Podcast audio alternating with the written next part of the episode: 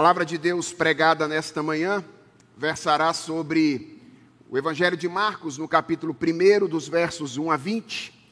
Aqueles que têm acompanhado as mensagens através do guia de pregação podem encontrar aí os dados relacionados a essa mensagem na página de número 115.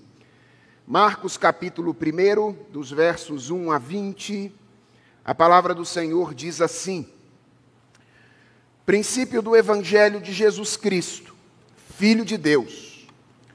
Como está escrito na profecia de Isaías: Eis que envio o meu mensageiro adiante de você, o qual preparará o seu caminho. Voz do que clama no deserto: Preparem o caminho do Senhor, endireitem as suas veredas. E foi assim que João Batista apareceu no deserto pregando o batismo de arrependimento para remissão de pecados. E toda a região da Judéia e todos os moradores de Jerusalém iam até ele e, confessando os seus pecados, eram batizados por ele no rio Jordão. A roupa de João era feita de pelos de camelo. Ele usava um cinto de couro e se alimentava de gafanhotos e mel silvestre. E João pregava, dizendo: Depois de mim, vem aquele que é mais poderoso do que eu, do qual não sou digno de, curvando-me, desamarrar as correias das suas sandálias. Eu batizei vocês com água, ele, porém, os batizará com o Espírito Santo. Naqueles dias, veio Jesus de Nazaré, da Galileia, e foi batizado por João no rio Jordão. Logo ao sair da água, Jesus viu o céu se abrindo e o Espírito descendo como pomba sobre ele. Então veio uma voz dos céus que dizia: Você é o meu filho amado, em você me agrado. E logo o Espírito conduziu Jesus ao deserto onde ficou durante 40 dias sendo tentado por Satanás. Estava com as feras e os anjos o serviam. Depois de João ter sido preso, Jesus foi para a Galileia pregando o evangelho de Deus. Ele dizia: "O tempo está cumprido e o reino de Deus está próximo. Arrependam-se e creiam no evangelho." Caminhando junto ao mar da Galileia, Jesus viu os irmãos Simão e André, que lançavam a rede ao mar porque eram pescadores.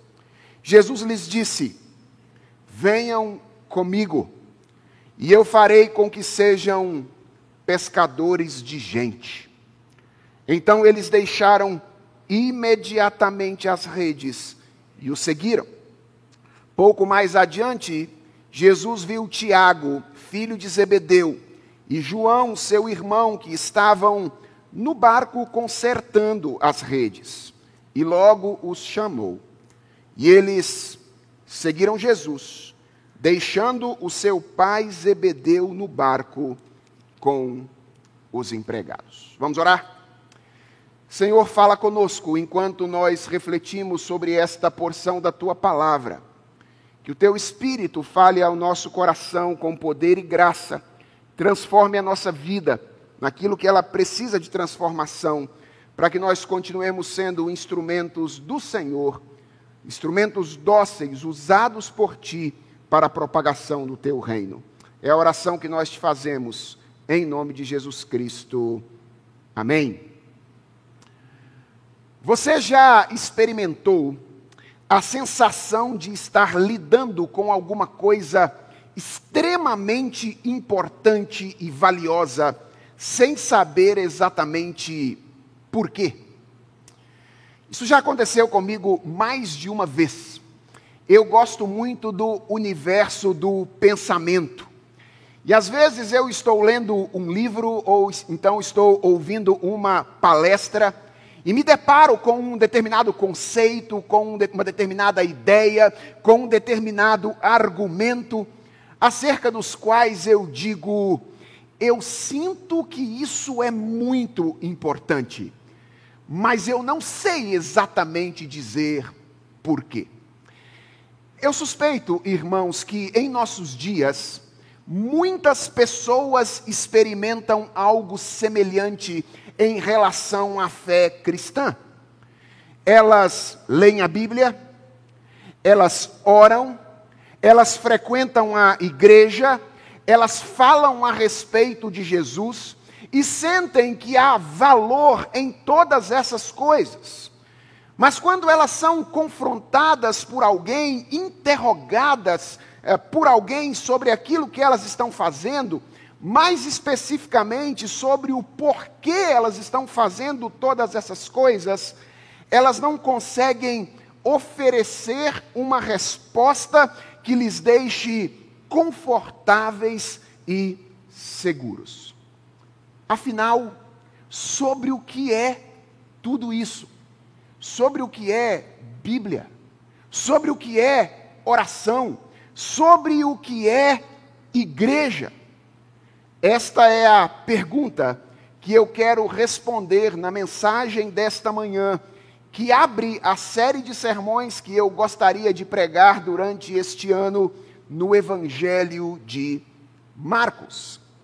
Uma possível resposta a essa pergunta, talvez a mais simples das respostas, é que o cristianismo é sobre uma pessoa.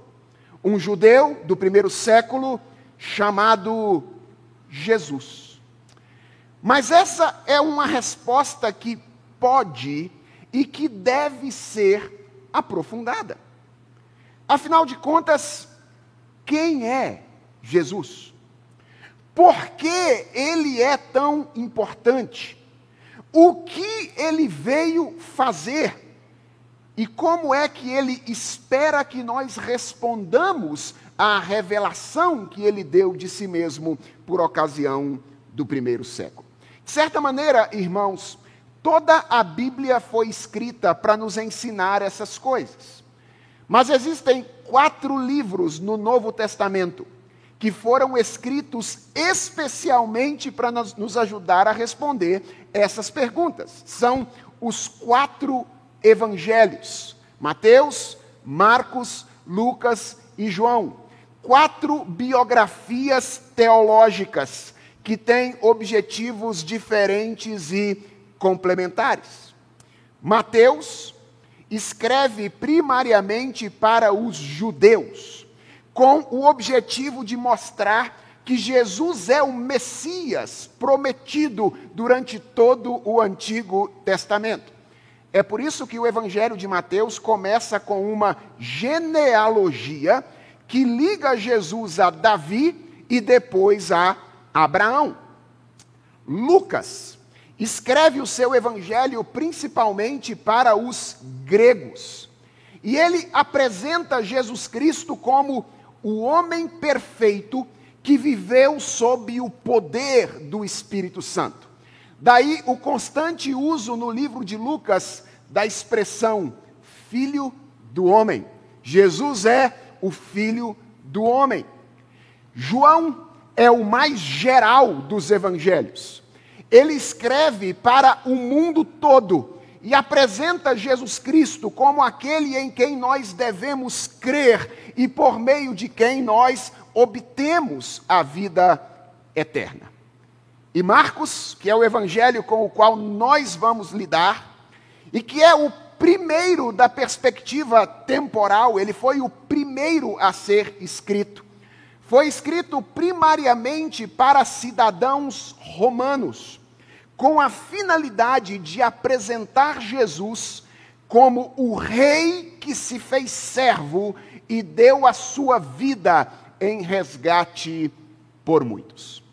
Ao longo desta série, você vai ah, visualizar várias características do Evangelho de Marcos. Mas eu quero apresentar duas que são muito importantes para que a gente entenda o nosso ingresso hoje nesse evangelho. Uma primeira é que o evangelho de Marcos é um evangelho extremamente dinâmico, extremamente rápido. Uma das palavras que mais aparecem no Evangelho de Marcos é imediatamente. No texto que nós lemos, os 20 primeiros versículos, ela aparece quatro vezes. Uma vez traduzida como imediatamente, e outras três vezes traduzida como logo. Então, Marcos é um evangelho de ação. Ele não está tão interessado naquilo que Jesus veio falar. Marcos não registra nenhum dos grandes discursos de Jesus. Parábolas que são grandes nos outros evangelhos, às vezes são apresentadas em Marcos com uma única frase, porque ele não está tão interessado naquilo que Jesus disse, ele está interessado naquilo que Jesus fez. Não me entenda mal, por favor, eu não estou dizendo que aquilo que Jesus disse é menos importante do que aquilo que Jesus fez. Tudo é importante. E é por isso que nós temos quatro evangelhos para que outros evangelistas enfatizem aquilo que Jesus disse.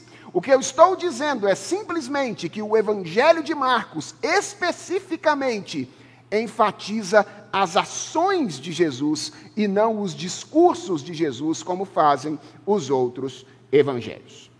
E uma outra característica importante desse evangelho é que a sua dinâmica entrelaça perspectivas narrativas diferentes. Sabe aqueles filmes de ação que contam a história de diferentes personagens? Ou então contam ah, as diferentes relações de um determinado personagem, de modo que todas essas linhas narrativas se amarram no final da trama? Marcos é assim. É possível, por exemplo, ler o Evangelho de Marcos da perspectiva do caminho que Jesus percorreu até a cruz do Calvário. Também é possível ler o Evangelho de Marcos da perspectiva das lutas, dos embates que Jesus Cristo teve com os líderes religiosos da sua época.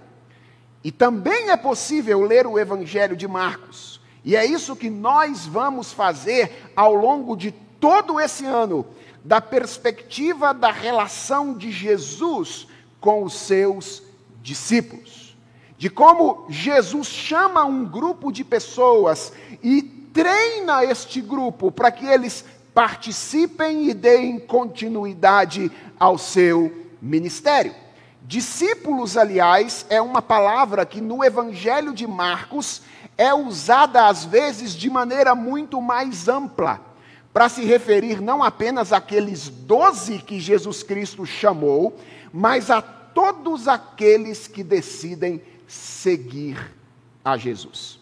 Aliás, seguir é uma ideia central no Evangelho de Marcos, que está presente já nessas primeiras palavras do livro que carrega o seu nome e que nos ajuda a responder à pergunta com a qual nós começamos a mensagem de hoje. Afinal, sobre o que é tudo isso? Sobre o que é Bíblia, sobre o que é oração, sobre o que é vida de igreja, sobre o que é o cristianismo, sobre o que é a fé cristã? E uma resposta que aprofunda, talvez a resposta primeira, é que tudo isso é sobre seguir a Jesus. Marcos começa o livro que nós estamos começando a estudar com a dinâmica que lhe é peculiar, apresentando o seu tema e o seu personagem. As primeiras palavras de Marcos vão diretamente ao ponto, princípio do Evangelho de Jesus Cristo, Filho de Deus. Irmãos, quando nós lemos essas palavras, de imediato elas podem nos parecer formar uma sentença simples, sem grandes implicações. Mas isso apenas mostra o quão distantes culturalmente nós estamos desse texto. Evangelho é uma palavra que para nós tem um significado intrinsecamente religioso. Mas isso tem a ver com esses quatro livros que nós acabamos de mencionar. antes deles terem sido escritos, evangelho não era uma palavra que tinha um significado religioso. No primeiro século, evangelho era uma palavra que tinha um significado intrinsecamente social ou intrinsecamente político. Quando Marcos escreveu este livro, evangelho, que significa notícia que traz alegria, ou boa notícia, era a palavra utilizada para se referir às notícias importantes, geralmente relacionadas ao Império Romano e que traziam um impacto significativo para a vida de todas as pessoas. O que era um evangelho? Era a notícia da vitória do exército romano em uma grande batalha. Ou a notícia a respeito de que o imperador decidiu anular o imposto que era cobrado anualmente. Ou a notícia de que o imperador estava a caminho de uma determinada região ou de uma determinada cidade. Imperador este que era visto e adorado naquela ocasião como um filho dos deuses. Veja o que Marcos faz aqui, meus irmãos. Ele toma esta palavra com toda essa carga de significado e a utiliza para se referir a Jesus. Perceba duas coisas no uso que Marcos faz aqui. Primeiro, a natureza apologética dessa declaração. O que Marcos está fazendo aqui, ao usar essa palavra e aplicá-la a Jesus, é deixar transparecer que aquilo que costumava ser dito a respeito dos imperadores romanos deveria, na verdade, ser dito sobre Jesus. O que Marcos está querendo dizer quando ele toma a palavra evangelho e aplica a Jesus Cristo é que a notícia definidora da vida das pessoas não é a notícia sobre Otávio Augusto, Tibério César, Nero, Domiciano, Trump, Biden, Lula ou Bolsonaro. É a notícia sobre Jesus. Isso é o que Marcos está fazendo quando ele toma esta palavra, carregada de um significado político, carregada de um significado social, e aplica a Jesus Cristo. Mas perceba outra coisa. Perceba a natureza contraintuitiva da fé cristã.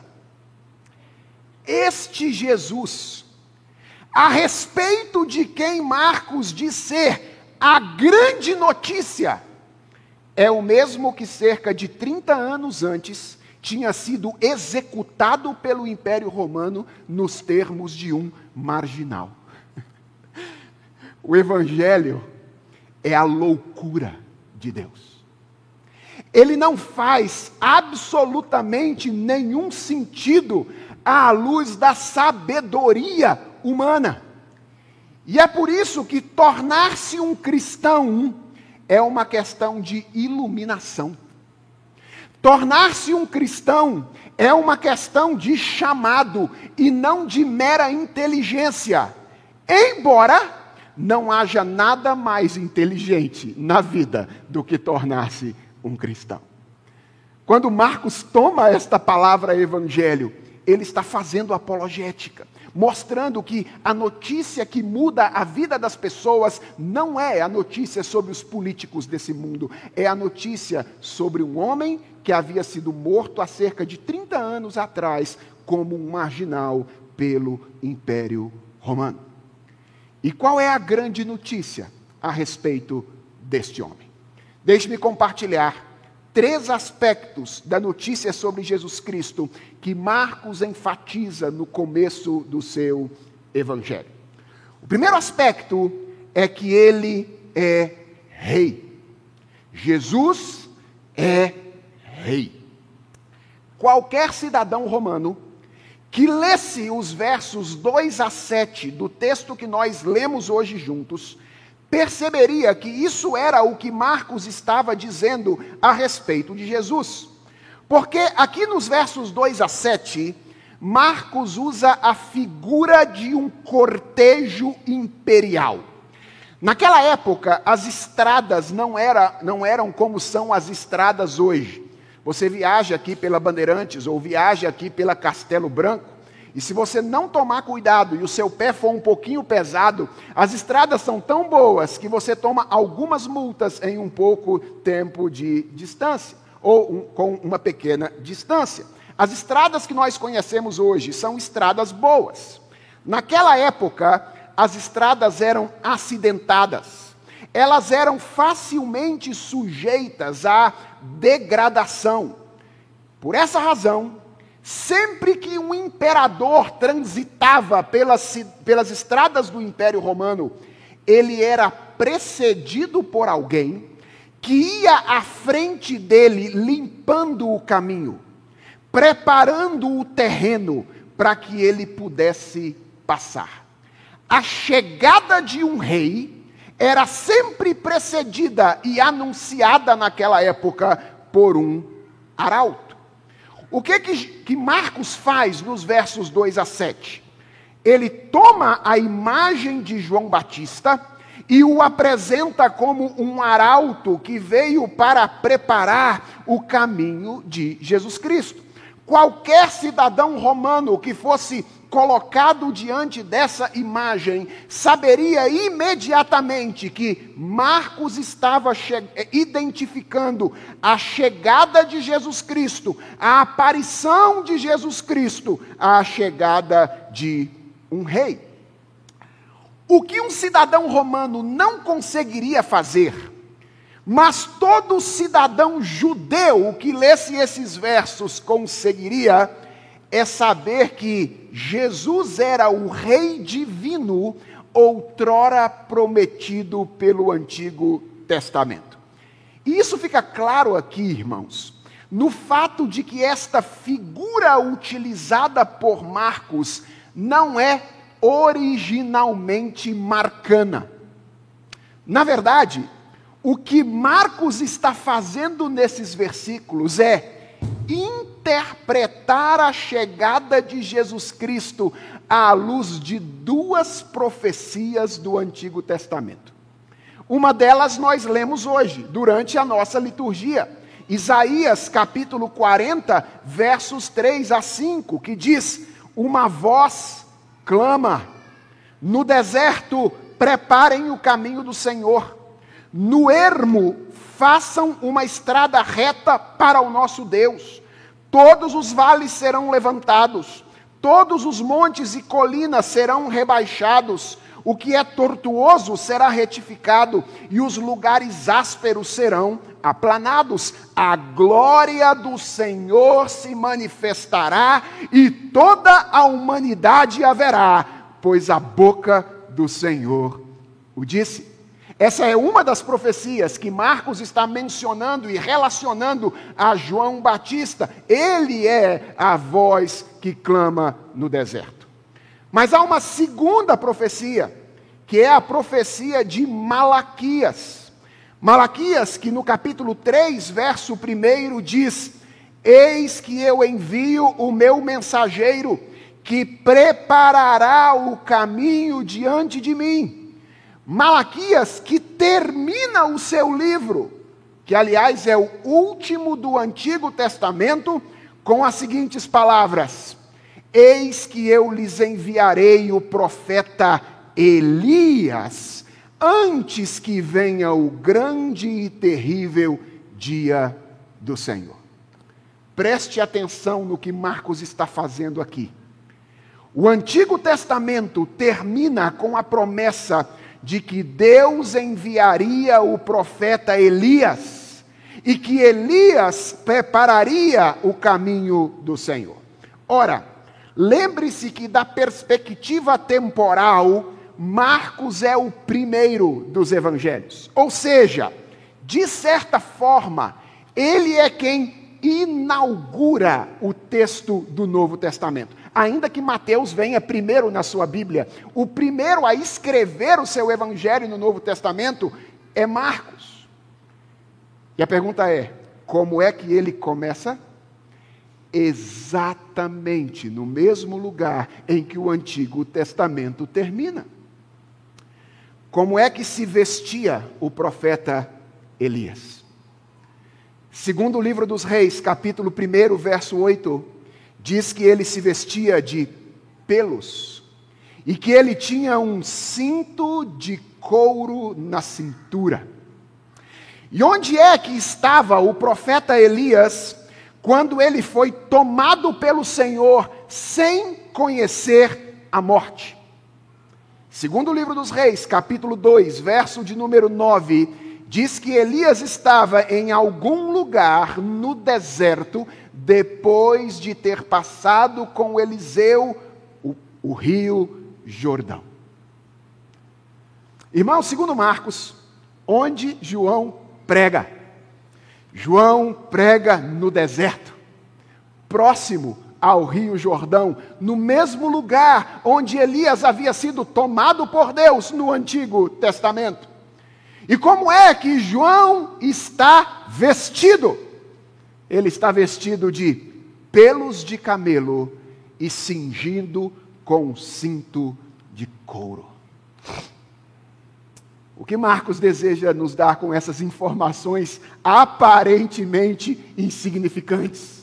O que ele deseja fazer? Ele deseja conectar a figura de João Batista com a figura de Elias, que, segundo a profecia final do Antigo Testamento, seria o precursor do rei divino prometido durante todo o seu texto.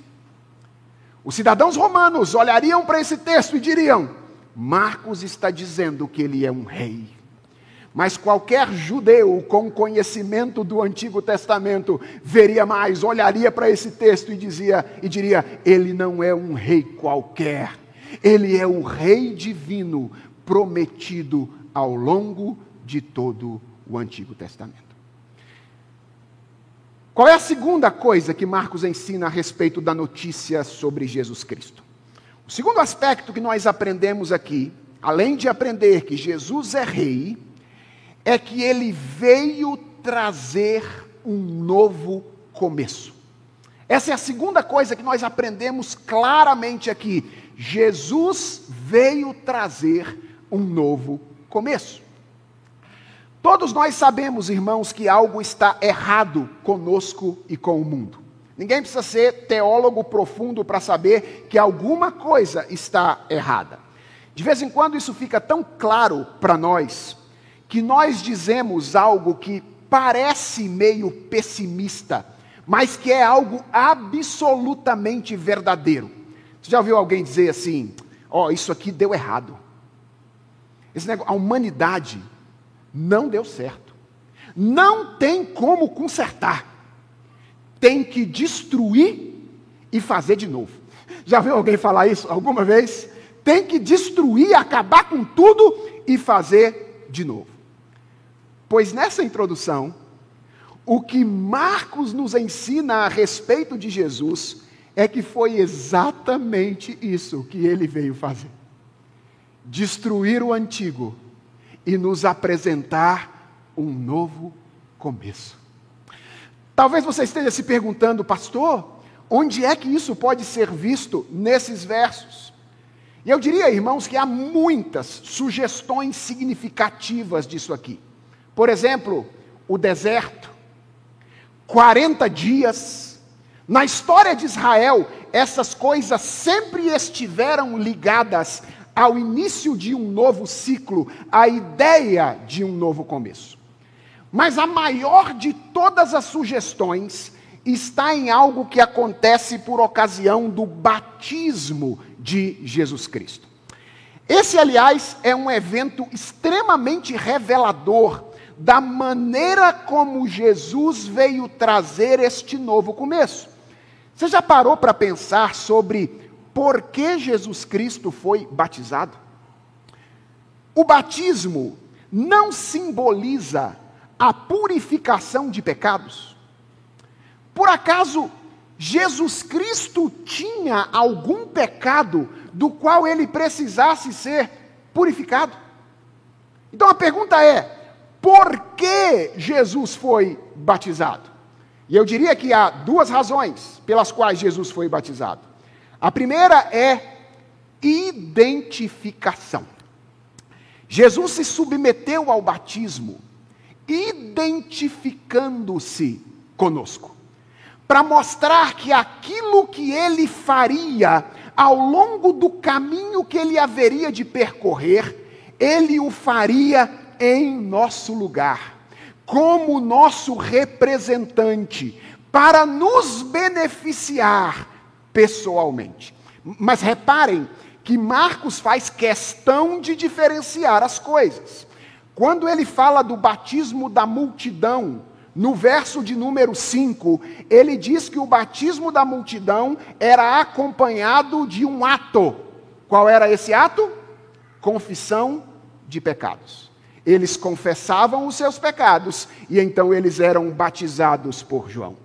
Mas no verso 11, ou nos versos 9 a 11, quando Marcos narra o batismo de Jesus, não há confissão de pecados. Jesus foi batizado em nosso lugar, para mostrar que aquilo que ele haveria de fazer ao longo da sua vida e durante o seu ministério, ele faria como o nosso representante diante de Deus. Identificação, essa foi a primeira razão pela qual Jesus foi batizado. Mas há uma segunda, e a palavra que eu acho que pode resumir bem essa segunda ideia é inauguração. O batismo de Jesus foi o marco inaugural do seu ministério público. É como se ele estivesse dizendo: vai começar. Está, está para começar o drama da minha existência terrena. Está para começar aquilo que Deus está para fazer através do rei que ele enviou. Marcos narra esse evento de maneira muito resumida. São apenas três versículos que procuram destacar quase que exclusivamente a natureza trinitária desse acontecimento. Qual é o grande foco de Marcos quando ele narra o batismo de Jesus? Parece ser destacar a presença e a ação de cada uma das três pessoas da Trindade neste acontecimento. Agora, olhe para o texto e considere a ação das pessoas da Trindade aqui. O Filho faz, o Filho é o ator da cena, o Pai fala este é o meu filho, em quem eu tenho prazer. E o Espírito Santo, diz o texto, desce como uma pomba sobre ele. Deixa eu te fazer uma pergunta. Isso lembra alguma coisa a você? Em que outra ocasião na Bíblia o pai fala, o filho age e o Espírito Santo desce e paira sobre as coisas. Em que outra ocasião isso acontece? Gênesis capítulo 1. A narrativa da criação. O Pai fala, a palavra cria e o Espírito Santo choca paira sobre as coisas que foram criadas. Veja que coisa bonita Marcos está fazendo aqui. Quando ele narra o início do ministério de Jesus, ele sugere um paralelo entre este momento da história e aquele momento da história. Em Gênesis 1, o Pai fala, a palavra age, o Espírito Santo paira e a realidade vem à existência. E agora, em Marcos 1, o Pai fala, a palavra encarnada atua, e o Espírito Santo paira como sinal de que uma nova realidade está começando a nascer. Uma nova criação. Jesus veio ao mundo, irmãos, com esta finalidade: realizar a obra de restauração da realidade prometida desde Gênesis 3,15. Quando Adão e Eva se rebelaram contra Deus e se autodeclararam reis sobre si mesmos, eles, os seus descendentes e toda a realidade passaram a sofrer com as consequências dessa rebeldia. O pecado tomou conta da natureza o pecado tomou conta do homem, tomou conta da mulher, tomou conta da sociedade, tomou conta da política, tomou conta da economia, tomou conta das artes e de tudo mais para o que você possa olhar neste momento da história. Mas desde então, Deus prometeu que enviaria alguém que esmagaria a cabeça da serpente. Nós não temos tempo de trabalhar com todas essas cenas aqui, mas a vitória de Jesus sobre Satanás por ocasião da tentação tem a ver com isso. Ele veio para pisar a cabeça da serpente e para fazer novas todas as coisas. Quando Marcos narra o batismo de Jesus desta maneira, ele como que está nos dizendo: é isso que está prestes a começar. Está chegando a hora, a hora de um novo mundo, uma nova natureza, uma nova humanidade, uma nova sociedade, uma nova política, uma nova economia, uma nova arte, um novo tudo está prestes a vir à existência através da vida deste homem, que também é Deus, Jesus Cristo. E ele próprio confirma isso quando começa a pregar. Veja o que diz os versos 14 e 15 do texto que nós lemos. Diz que depois de João ter saído preso, ou ter sido preso, lembra que eu disse que o evangelho é dinâmico? Entre o batismo de Jesus e esse momento aqui, existe um tempo enorme. Mas, mas Marcos não está interessado simplesmente em contar todos os eventos da vida de Jesus. É uma biografia teológica. Ele tem o interesse de selecionar alguns eventos com a finalidade de nos ensinar algo sobre Jesus. Ele é o Rei divino que se faz servo para resgatar o mundo. Depois de João ter sido preso, foi Jesus para Galiléia pregando o evangelho de Deus e dizendo: qual era o resumo da pregação de Jesus? O tempo está cumprido. Chegou a hora do cumprimento. E o reino de Deus está próximo. Arrependam-se e creiam no Evangelho. Jesus é o Rei, o Rei divino prometido pelo Antigo Testamento, que veio ao mundo para trazer um novo começo.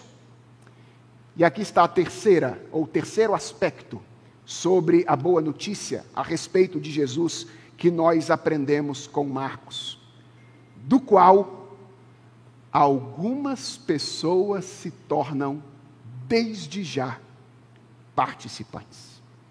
Esse é o terceiro aspecto. O primeiro é Jesus é rei.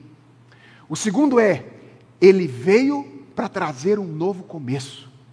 E o terceiro é: Jesus nos insere em seu projeto e nos faz participantes dele. Reparem aí que a narrativa que Marcos faz do início do ministério de Jesus termina da maneira dinâmica que lhe é peculiar, com a apresentação dos seus primeiros discípulos os irmãos Pedro e André e os irmãos Tiago e João. Irmãos, em certo sentido, a relação que esses homens tiveram com Jesus e a participação deles no projeto de Jesus foi uma relação e uma participação singulares. Não à toa, ao longo da história da igreja, uma palavra foi separada para se referir exclusivamente a este grupo de pessoas. A palavra apóstolo, ou o colégio apostólico. Por que, a igreja separou essa palavra para se referir a este grupo? Porque a relação que este grupo teve com Jesus e a participação deste grupo no projeto de Jesus foi uma relação e uma participação singulares. Mas em outro sentido, a relação que eles tiveram com Jesus e a participação deles no projeto de Jesus é semelhante à nossa relação com Ele e à nossa participação nesse projeto. E ao final dessa mensagem, eu quero considerar rapidamente três aspectos diferentes dessa semelhança. O primeiro deles é o modo como nós nos tornamos parte do projeto de Jesus. Como é que nós nos tornamos parte do projeto de Jesus? Eles e nós, através do chamado soberano dele. O texto mostra, irmãos, de maneira muito clara, que a iniciativa de se relacionar com aqueles homens foi inteiramente de Jesus Cristo. Inicialmente, não são eles que se interessam por Jesus, mas é Jesus quem vai ao encontro deles e os chama. Veja como é que na relação com Jesus é diferente. Nas nossas relações de discipulado, você vê o, o mestre indo em direção ao discípulo? Ou seja, reverendo Daniel, quando vai escolher os seus, ou, ou quando ele tem é, que escolher as pessoas a quem orientar nos seus trabalhos acadêmicos. É o reverendo Daniel que vai atrás de gente para orientar, ou são os orientandos que vão atrás dele? Nas nossas relações, os discípulos vão atrás dos mestres e perguntam: Você pode me orientar? Na relação de Jesus, não. É Jesus quem vai na nossa direção. E ele faz isso soberanamente. Irmãos, o Mar da Galileia era um grande centro comercial naqueles dias. Para vocês terem uma ideia, o historiador Flávio Josefo, famosíssimo historiador judeu, diz que quando os romanos conquistaram Israel, a frota da indústria pesqueira do Mar da Galileia, que não é de fato um mar, ok? É um grande lago de água doce era composta de cerca de 250 embarcações. Sabe o que isso significa? Que possivelmente havia centenas de pessoas no mar naquele dia. Talvez milhares de pessoas naquelas águas naquela ocasião.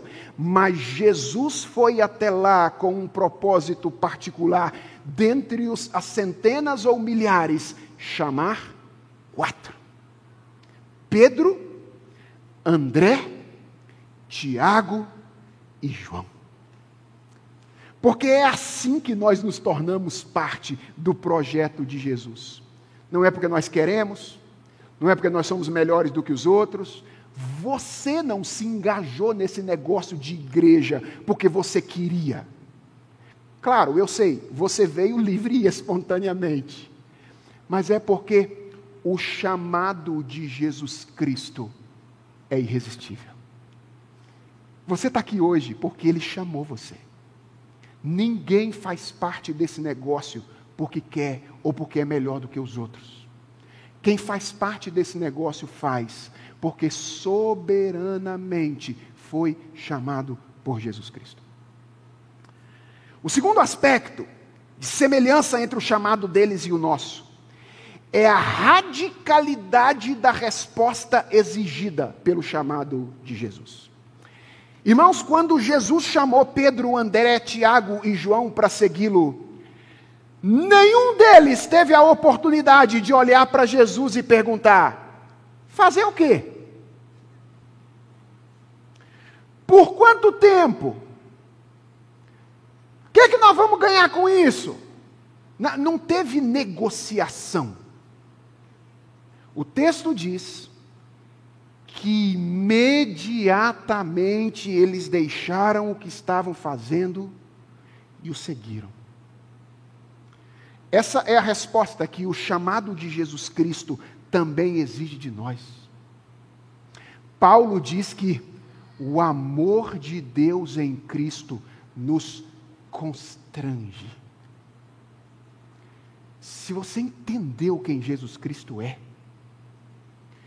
se você entendeu o que ele veio fazer, e se você está contado entre aqueles por quem ele fez, você não vai pensar duas vezes em deixar o seu estilo de vida, o seu senhorio sobre você mesmo, para se submeter ao senhorio de Jesus Cristo sobre você? Nenhuma resposta é condizente com o chamado do Senhor, a não ser a entrega inteira de toda a nossa vida como sacrifício vivo, santo e agradável a Deus. Jesus, eu vou seguir, mas assim, 50% da minha vida, tá bom? Não. Jesus, eu vou, mas 75% da minha vida, tá bom? Não. Tá bom, Jesus, eu estou bonzinho hoje. 90% da minha vida, 10% fica para mim, tá bom? Não. O chamado de Jesus Cristo exige uma resposta radical. Que nós abramos mão do nosso senhorio sobre nós mesmos e nos coloquemos integralmente debaixo do senhorio de Jesus Cristo. Mas há um terceiro aspecto importante que nos assemelha ao chamado dos discípulos, o nosso chamado ao chamado dos discípulos nessa ocasião. E ela tem a ver com a finalidade de Jesus ao nos incluir em seu projeto. Qual é a finalidade de Jesus? Segui-lo e nos tornarmos instrumentos poderosos de transformação. Irmãos, vejam quais foram as palavras de ordem pelas quais o chamado soberano de Jesus chegou a aqueles quatro discípulos no Mar da Galileia. Foram duas palavras de ordem. A primeira é: venham comigo. Venham comigo. Considere a natureza do chamado de Jesus.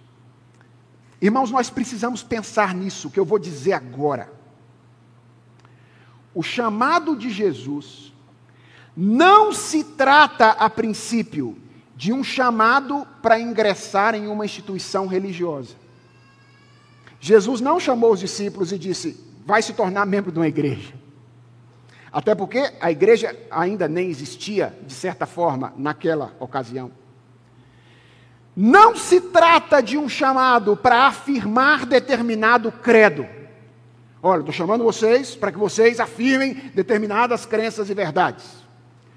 Nem se trata, a princípio, de um chamado para cumprir determinadas regras.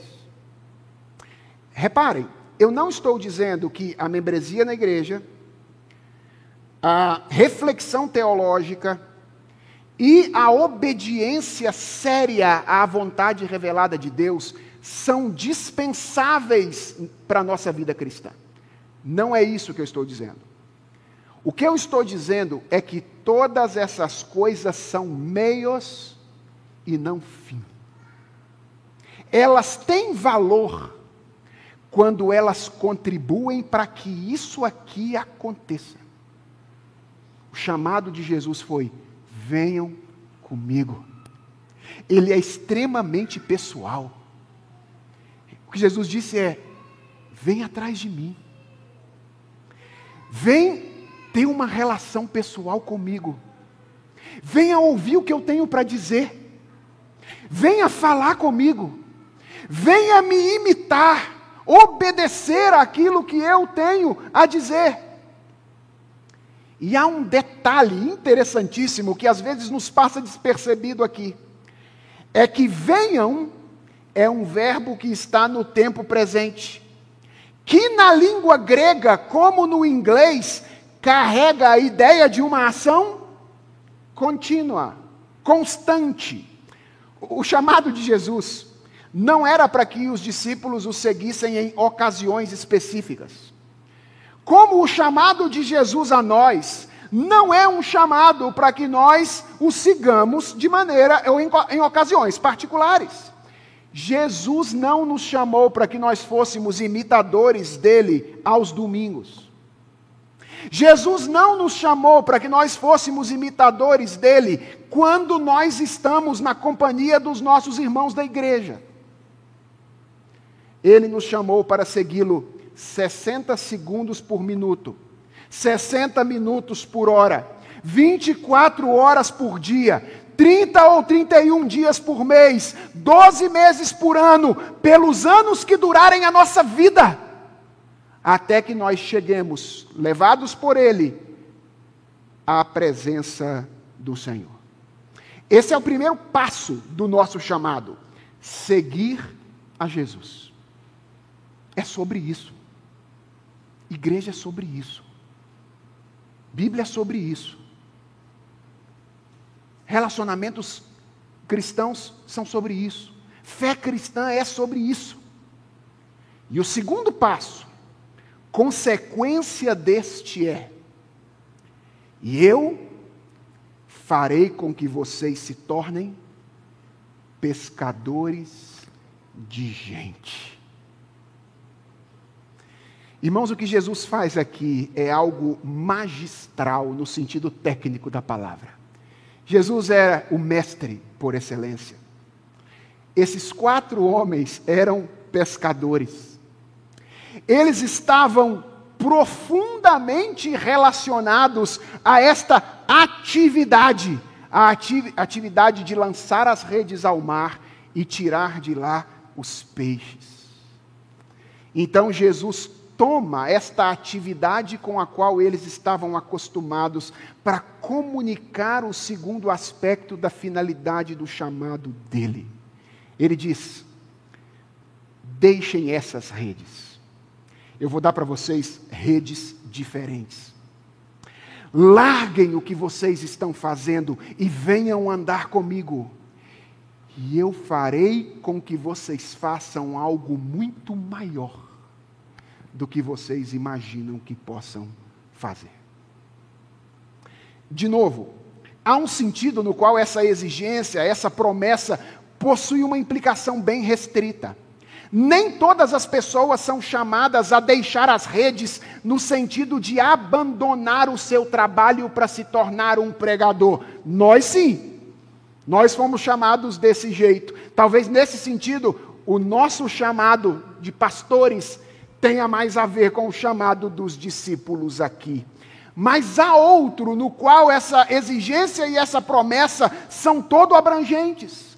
Porque, prestem atenção nisso, pescar gente não é algo que apenas quem se dedica integralmente ao ministério foi chamado para fazer. E se você tiver que ouvir alguma coisa de maneira bem atenta nessa manhã, ouça o que eu vou dizer agora. Você não precisa ter estudado teologia para ser um pescador de gente. Você não precisa ter feito um curso de evangelismo ou de apologética para ser um pescador de gente. Você não precisa sequer ter anos de experiência cristã para se tornar um pescador de gente. Deixa eu te lembrar um episódio na vida de Jesus que nos ilustra isso. Certa vez Jesus estava passando por Samaria e encontrou uma mulher. Uma mulher de vida duvidosa. E ele disse a ela tudo o que ela estava fazendo. Se apresentou a ela como aquele que tinha água viva, que se ela bebesse, ela nunca mais ia ter sede. E o texto diz que depois de ter se encontrado com Jesus, essa mulher samaritana imediatamente saiu impactada, dizendo às pessoas: Venham ver um homem que me disse tudo quanto tenho feito. Não será ele o Cristo? E não deixa de ser curioso que uma mulher como aquela, com a vida que ela tinha, tenha saído dizendo: Ele me disse tudo quanto tenho feito. Curioso, não? Ele me disse tudo quanto tenho feito. Não será Ele o Cristo? E o texto bíblico diz que essas palavras foram suficientes para que Deus levasse à conversão um número significativo de samaritanos através do testemunho daquela mulher. Irmãos, este é o chamado de todos nós. Andar com Jesus e se tornar pescador de gente. Ninguém em sã consciência pode se encontrar com Jesus, tomar consciência de quem Ele é, ser recriado por Ele, começar a participar da nova criação e não desejar que outros experimentem aquilo que Ele mesmo experimentou. E desde que você tenha começado a andar com Jesus, você pode ser instrumento para que outras pessoas o conheçam. Porque Jesus Cristo disse que a única condição para que nós nos tornássemos pescadores de gente era andar com Ele. Venham comigo e eu vou fazer de vocês pescadores de gente. Afinal, sobre o que é tudo isso? Sobre o que é esse negócio de Bíblia, oração, igreja, fé? É sobre o Rei Divino, que veio para recriar a realidade corrompida a partir da rebeldia humana, a começar pela vida de pessoas que, tendo ouvido o seu chamado, se tornam incondicionalmente seus seguidores e são feitos por ele instrumentos de redenção. Que ele nos ajude a entender isso, irmãos e que uma das consequências de termos entendido isso seja que nós não fiquemos aqui parado esperando que os peixes simplesmente caiam dentro da nossa rede. Que saiamos a pescar, confiados na palavra e no poder de Jesus Cristo. Vamos orar?